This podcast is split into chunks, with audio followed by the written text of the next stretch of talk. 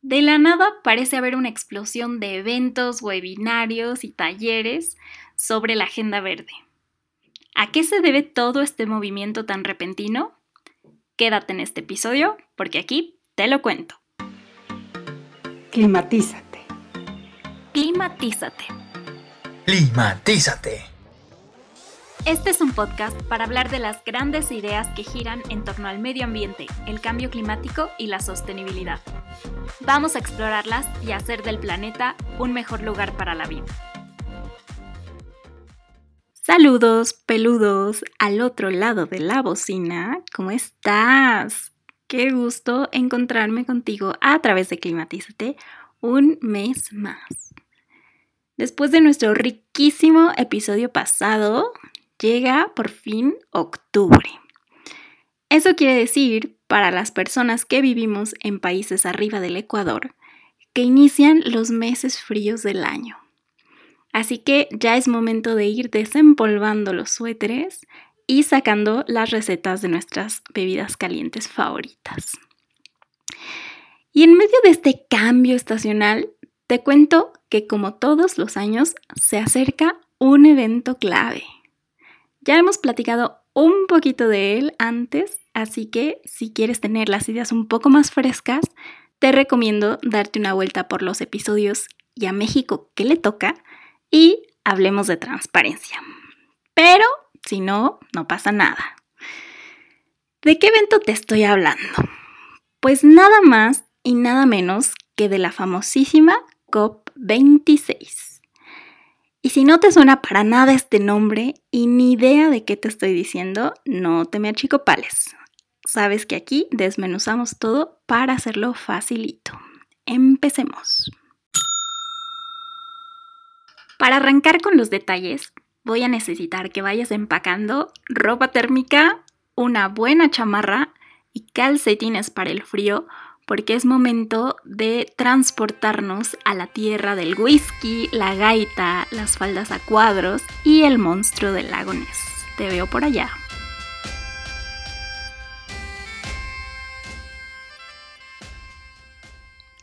Así es, en esta ocasión viajamos cibernéticamente a Escocia, un país que nos recuerda esos paisajes del tipo de Juego de Tronos o Harry Potter. Y hoy te traje específicamente aquí porque en unas semanas la ciudad de Glasgow, una de las más importantes en Escocia, será la sede de la Conferencia de las Partes número 26, mejor conocida como COP26. Mientras caminamos por las colinas de la costa escocesa, te cuento qué es eso de la COP y por qué tanto alboroto. Hace ya unos cuantos ayeres, en 1992, y a lo mejor ya te suena este año, si has estado por aquí un tiempo, la Organización de las Naciones Unidas, la ONU, decidió que era momento de que los países se sentaran a hablar de la condición del planeta y qué hacer para mejorarla. Se hicieron muchos preparativos, se armó la fiesta en grande y representantes de todas partes del mundo viajaron hasta la soleada ciudad de Río de Janeiro para participar en la primera cumbre de la Tierra. Y para irnos rápido, lo que pasó en Río no se quedó en Río. La cumbre de la Tierra tuvo varios resultados, pero para fines de este episodio nos interesa únicamente el nacimiento de tres hermanas, bautizadas con los nombres de Convención de lucha contra la desertificación. Convenio sobre la biodiversidad biológica. Y Convención Marco de las Naciones Unidas sobre el Cambio Climático. Que son algo así como las tres carabelas de Río.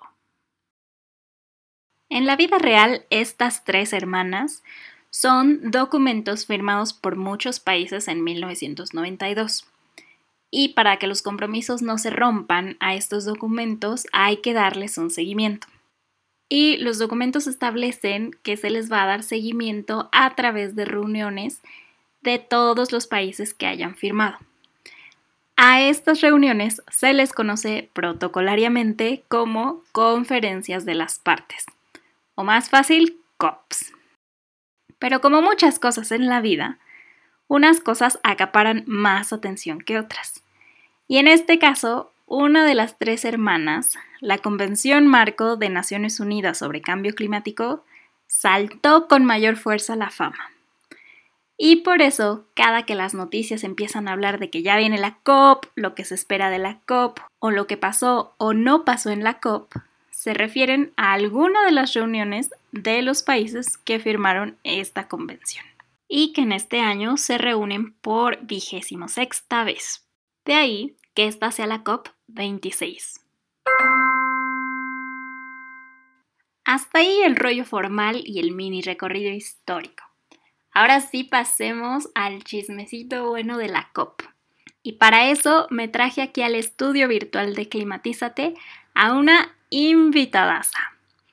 A continuación llega Mariana Castillo, colega en Iniciativa Climática de México y una mujer súper movida y chambeadora que además de todos sus logros ha estado ya en la COP. Bienvenidísima a este podcast, Mariana. Gracias por acompañarme. Hola, ¿qué tal, Lilian? Buen día, buen día a todos y todas. Todos. Pues para empezar, la primera pregunta. Platícanos en qué COPs has estado y cuál fue tu rol. Sí, yo he estado en dos COPs. Eh, me tocó asistir a la COP 15 que se llevó a cabo en, en 2009 en Copenhague, en Dinamarca, y a la COP 19 que se llevó a cabo en Polonia, en Varsovia. La primera ocasión, eh, que fue la COP15, eh, yo estaba estudiando la maestría. En aquella ocasión, yo estaba haciendo mis prácticas con el Programa de Naciones Unidas para el Medio Ambiente y lograron conseguirme una acreditación con una ONG de Marruecos, si no, si no me equivoco. Asistí como observadora, ¿no? Entonces, podía tener acceso a eventos paralelos, a asambleas en la, la plenaria de la asamblea, alguna que otra eh, reunión dedicada exclusivamente para los, los países que forman parte de la Convención Marco. La segunda vez, que fue la COP19 en Polonia, en aquella ocasión tuve la oportunidad de asistir como representante de sociedad civil dentro de la delegación oficial mexicana. Entonces, eh, en esa ocasión iba yo con una acreditación de, parte de, México, lo cual te da un poco más de acceso para, entrar a ver cómo se están eh, discutiendo los temas álgidos y no álgidos. Y bueno, te da también la oportunidad de, tener más eh, interacción con, con tu delegación, ¿no? con la delegación de México en este caso, participar en reuniones diarias y bueno, esas son las dos eh, COPs en las que he estado presencialmente. Muy bien, y ahora que nos cuentas sobre todas estas discusiones, cuéntanos, ¿a quién se puede encontrar alguien que va a la COP? A todo mundo que está metido en cambio climático. La, eh, la COP tiene una sede oficial y para poder acceder a esa sede oficial necesitas estar acreditado o ir con una acreditación para poder entrar a este, a este recinto.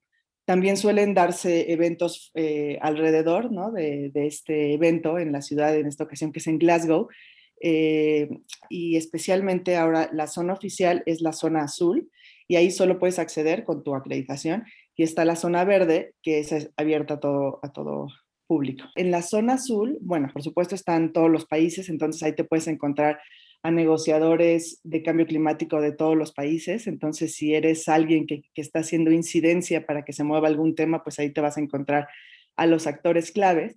Pero también están acreditadas eh, como observadoras, pues están todas las instituciones internacionales, eh, banca multilateral, todas las ONGs ambientales, ONGs de derechos humanos, ONGs de género, de mujeres, de juventud.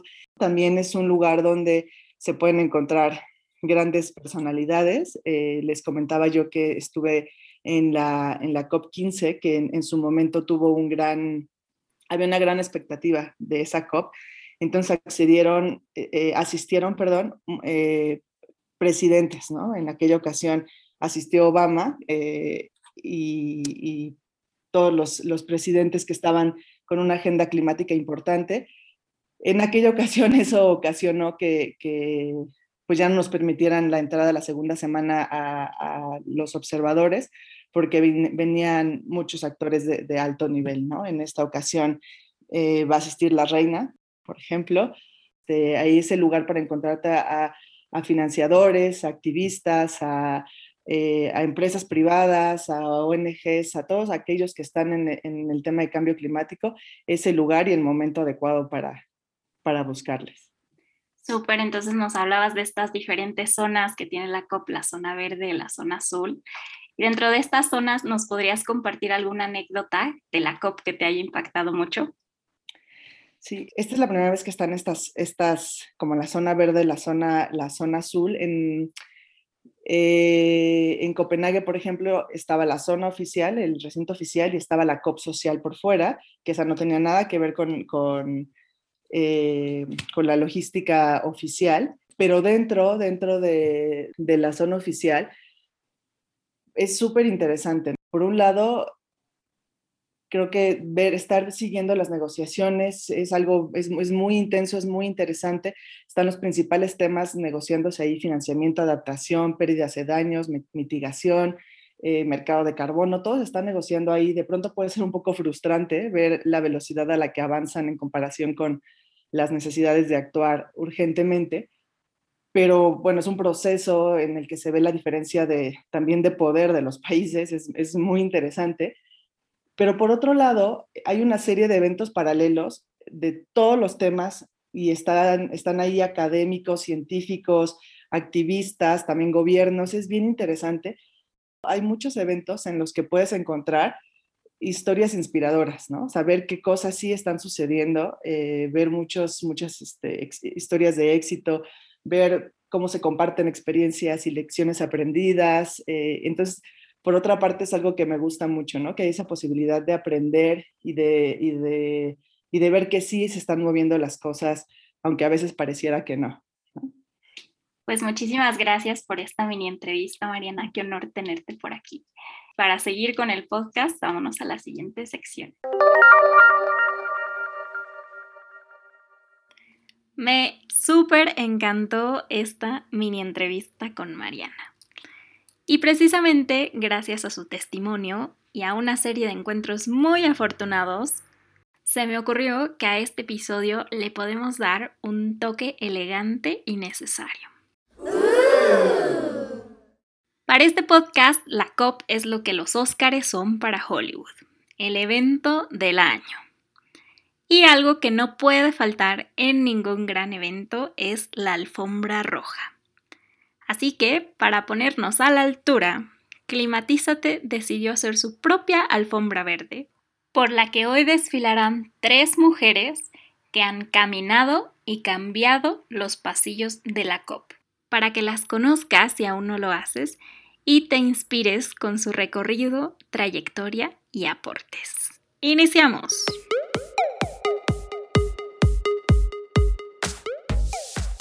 En primer lugar, desfila en Climatízate una antropóloga costarricense que ha dedicado su vida a mejorar el planeta. Te hablo de Cristiana Figueres, quien de 2010 a 2016 fue nada más y nada menos que la secretaria ejecutiva de la Convención Marco de Naciones Unidas sobre Cambio Climático. O sea, la persona al frente de todo el trabajo de la convención para lograr el Acuerdo de París. Así de admirable es su trabajo. Y esto lo refleja con una de sus frases célebres. Lo imposible no es un hecho, sino una actitud. Siguiendo los pasos de Cristiana, camina ahora por nuestra alfombra verde una internacionalista mexicana llamada Patricia Espinosa. Si su nombre te parece familiar, no es para menos puesto que en 2016 Patricia sucedió a Cristiana como la persona al frente de la Convención Marco de Naciones Unidas sobre Cambio Climático. Y por supuesto será una de las personas de las que escucharemos mucho durante la COP26. Entre las palabras inspiradoras que nos ha dejado Patricia, te dejo las siguientes. Si los años 90 fueron la década del optimismo, 2020 debe ser la década de la acción.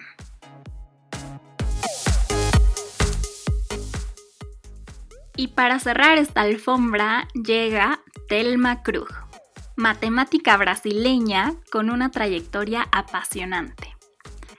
Y seguro la ubicas o ubicas su trabajo, porque Telma ha estado detrás de proyectos que utilizan imágenes satelitales para encontrar en tiempo real los focos rojos de deforestación en el Amazonas. Y por si fuera poco, adivina dónde trabaja hoy. Telma ocupa una de las tres vicepresidencias del panel intergubernamental de expertos sobre el cambio climático, que es el máximo órgano científico sobre el tema en el mundo. ¿Qué tal?